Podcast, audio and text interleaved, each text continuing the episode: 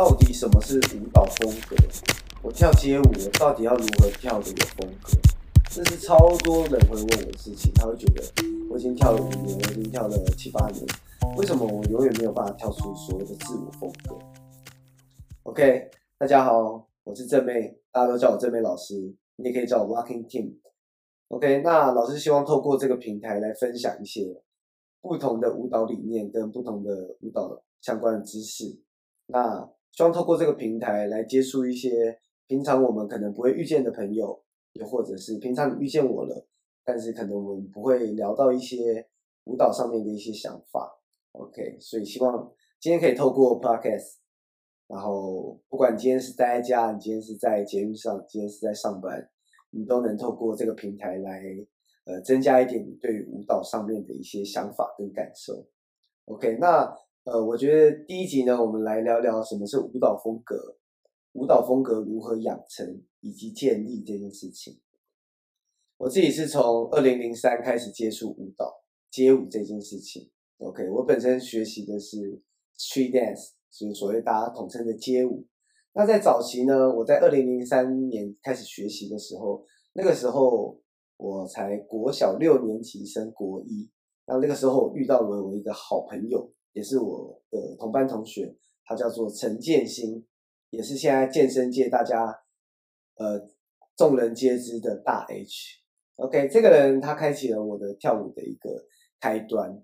那早期呢，跳舞的环境，我觉得大家诉求的并不是风格，大家诉求的是对于街舞的一些知识跟不管是形状啦、动作啦，在早期街舞的环境并还没有这么发达的时候。呃，其实我们很难去理解国外的舞蹈状态，又或者是他们的生活状态。OK，那个时候呢，我们都还是用拨接在上网，所以呢，基本上要能找到一些国外影片是很困难的。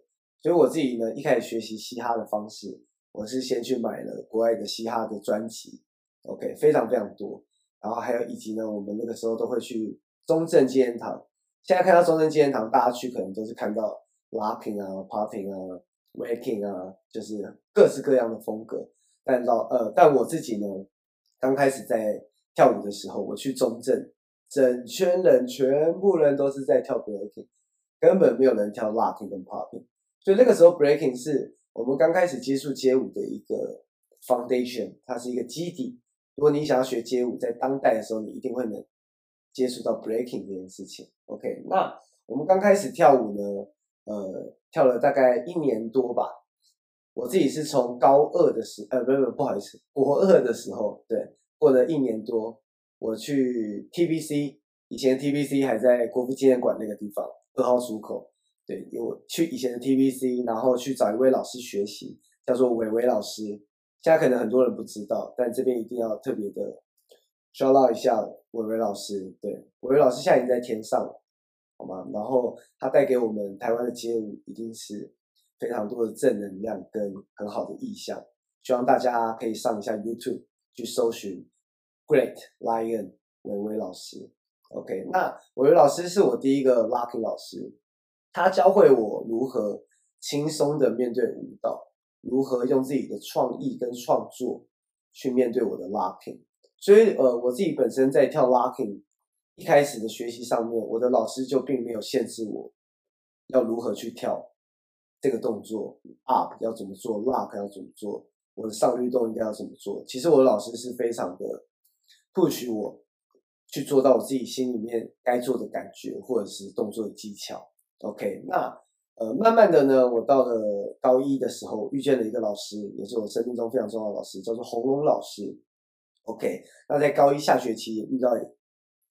也是很重要的老师，嚣张老师。对，如果常常上我的课的学生，你们就会常常听到龙哥、肖哥。对，就是这两位老师。那这两位老师呢，龙哥，我们先讲龙哥好了。他带给我的舞蹈的 foundation 是有形状的，它是有系统化的，并且学习的状态你会变得很直接，可以反映出来。那呃，我觉得龙哥的教课系统呢，跟伟伟老师的差别在于。龙哥会给你一整套跟音乐相关的动作，让你去练习。那伟伟老师的方法比较像是让你 freestyle，想办法在舞蹈中找到你自己的快乐。OK，那呃，到高一到高二这段时间呢，我自己接触了非常多洪老师的排舞，还有训练。那这过程中呢，我大概知道哦，locking 大概动作大概要怎么做，然后以及我如何去教给下一届学弟妹，我如何去传承 locking 这件事情。我开始有一些动作的意向上，呃，意向上面会开始有一些想法在。OK，然后慢慢的呢，我高一下学期，然后我们的。第几支舞啊？第二支舞还是第三支舞吧？我那时候念基隆高中，那个时候，呃，洪老师就请了肖张老师帮我们排那支舞。然后那个是我第一次接触到肖张老师，那时候肖张老师才刚当完兵，没有多久，回到跳舞圈。然后肖张老师整个打开我对于舞蹈上面的一些风格上面的想法。怎么说呢？呃，前面两位老师，我觉得他带给我的是。舞蹈上面的 foundation 跟舞蹈上面的基础，我应该要如何去做？我如何去享受我自己？我如何用我自己的方式去创作一些动作？这些我都还能理解。但是直到我遇上呃遇见了肖张老师，我才知道所谓的风格，舞蹈风格有多么的重要。OK，那我从高二的这段时间，大概到了大学毕业这段时间，我都长期待在 IP。然后跟着嚣张老师、洪老师，还有身边的团员一起做很多的训练。那这过程中呢，我发现一件事情：我们的训练往往呢都是往一个样子、一个 foundation 去练习。它可能会增强你的身体的数值、你身体的基础，不管是肌耐力也好、柔软度、你身体的强化程度，可能都会越来越好。但是我们没有在练舞的时候有一个练习叫做。风格的训练，所以对于我们早期跳舞来说呢，风格存在于前辈的身上，对吧？嚣张老师，你们知道的，非常非常有风格，不管是讲话、做事情、跳舞，这些所有种种呢，才是他这个人跳舞会有风格的原因。那让老师慢慢来告诉你们，为什么肖张老师影响我这么多？OK，第一件事情是从。跳舞的对音乐的技巧，OK，我对音乐喜欢挑很多层次出来。以前是因为我在零八年、零七年的时候非常喜欢肖张老师，所以我抄了他的音乐型，所以我去模仿我的老师如何对这首歌，我模仿我的老师的动作去把它这样子呈现出来。那那个时候大家都会说：“哎、你跳舞好像肖张老师哦，你跳舞好像肖哥哦。”我就会引以为傲，你懂吗？我会觉得哇，我跳得像我老师是一件很酷的事情。那我觉得这中间呢，冥冥之中呢，很酷的事情是，肖张老师他告诉了我，不要跳得像我，拜托正妹，你不要跳得像我，拜托你找到你自己。我已经忘记是在哪一年的时候，嚣张老师跟我讲这句话。从那个时候呢，我才去认真的去观察。到底什么是舞蹈风格？到底什么是跳舞的风格？OK，那我开始慢慢从身边的团员观察，我发现我的团员，比如说 PhD 卡布老师、IP 拉克卡布老师，对吗？花野老师，或者是黄健老师，大家比较圈内大家比较知道这些人。我开始去观察他们平常跟人家讲话的方式，他们平常面对别人的方式。有可能是他去跟呃买菜好了，他随便去买个东西，去楼下买个鱼丸，买个饮料，他如何去跟别人讲话，又或者是如何去社交以及展现自己。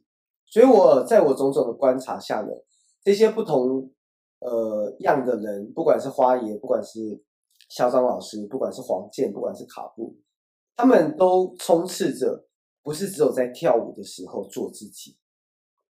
我要再重复一次这句话，不是只有在跳舞的时候做自己。这句话为什么对我来说影响这么重呢？是因为我以前在舞蹈上面，我以为要有风格，我要一直练舞，我要一直把舞蹈的基底打得多扎实，我要怎么样？我要在舞蹈上每天就是一直不断练舞。但我练到后面，我很迷茫，我找不到我自己想跳什么。但后来我发现，所谓的个人风格，并不是在讲舞蹈。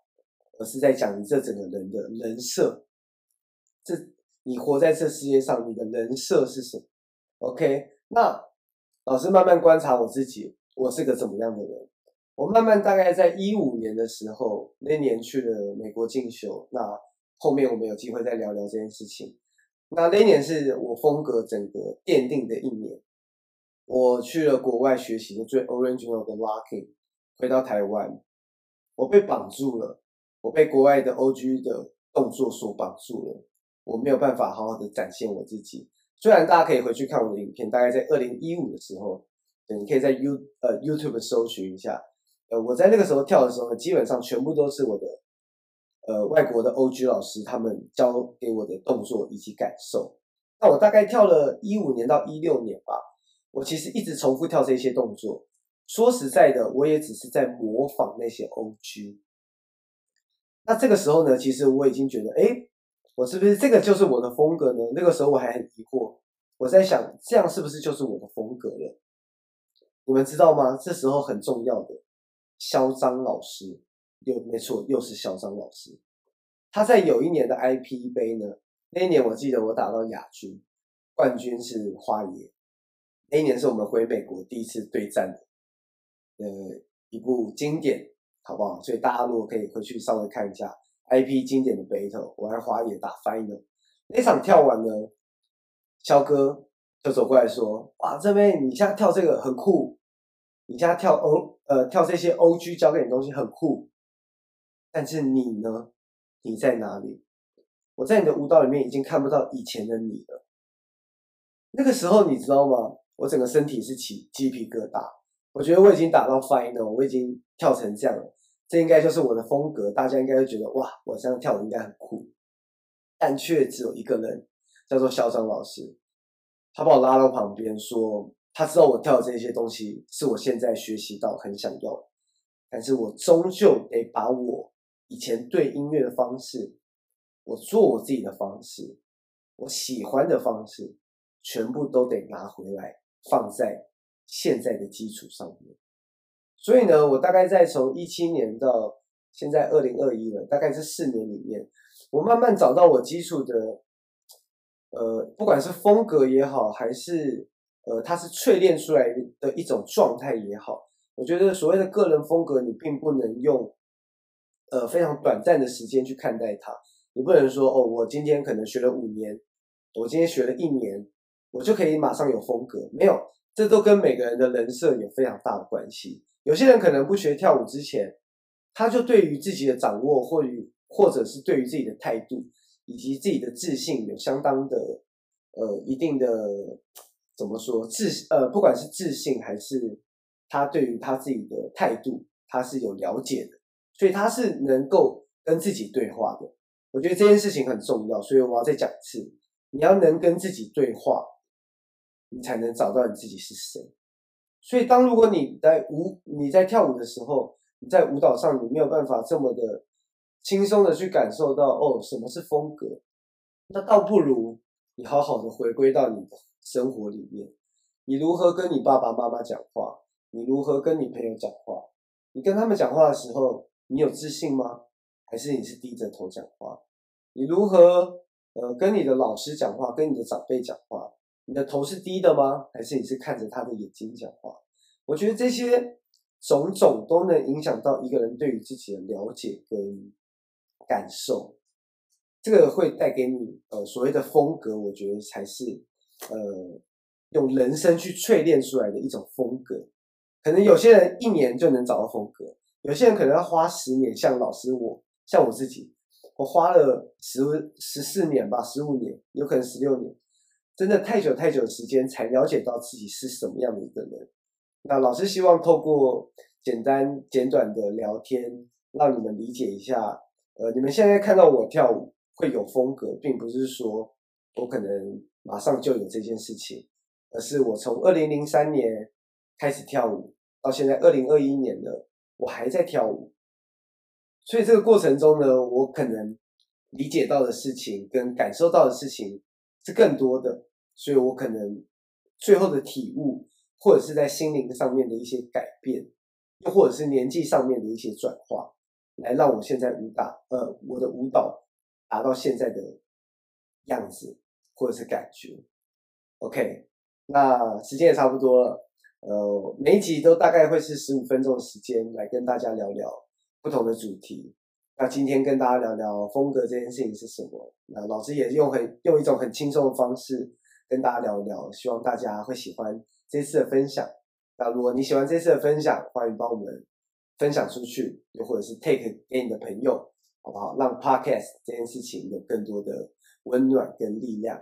OK，那我们下期见，拜拜。